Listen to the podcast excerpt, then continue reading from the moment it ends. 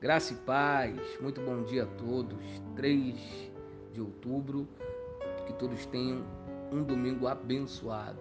Sejam todos bem-vindos a mais um momento com o Senhor nosso Deus. Meus irmãos, está escrito assim, Ezequiel capítulo de número 2, versículo de número 2. E o Espírito entrou em mim quando ele falava comigo e me pôs sobre meus pés para que eu ouvisse aquele que falava comigo. Graças a Deus. Livro do profeta Ezequiel está retratando e falando de um cativeiro que Ezequiel vem sofrendo por pelo menos há cinco anos. Cativeiro, cativo, Ezequiel tem visões de Deus em meio a uma dificuldade terrível que o povo de Deus está enfrentando o profeta Ezequiel também se encontra.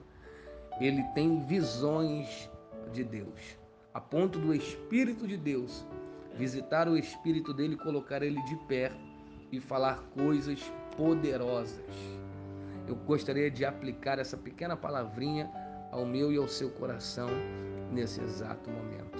Talvez você possa estar vivendo alguma dificuldade, algum tipo de aprisionamento. Talvez seja um aprisionamento espiritual ou em alguma área da sua vida. Em tempo de aprisionamento, Deus quer te levantar e falar contigo.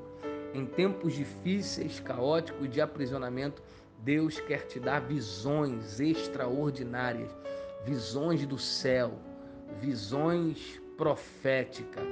Deus quer te levantar e falar contigo através de visões para lhe revelar a missão e a tarefa que o Senhor tem na sua vida. Fique com essa palavra. Em meio a algum tipo de aprisionamento, seja ele espiritual ou físico, Deus levanta profeta. Deus levanta homens e mulheres de Deus para ser cheio dele e revelar a sua missão e para aquilo que ele foi chamado. Você foi chamado por Deus, então deixa Deus te usar.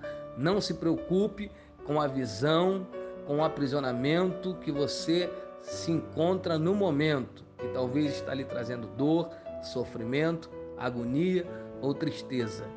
Se preocupe apenas em ser um instrumento de Deus para que Ele possa lhe usar. Que Deus abençoe a todos em nome de Jesus.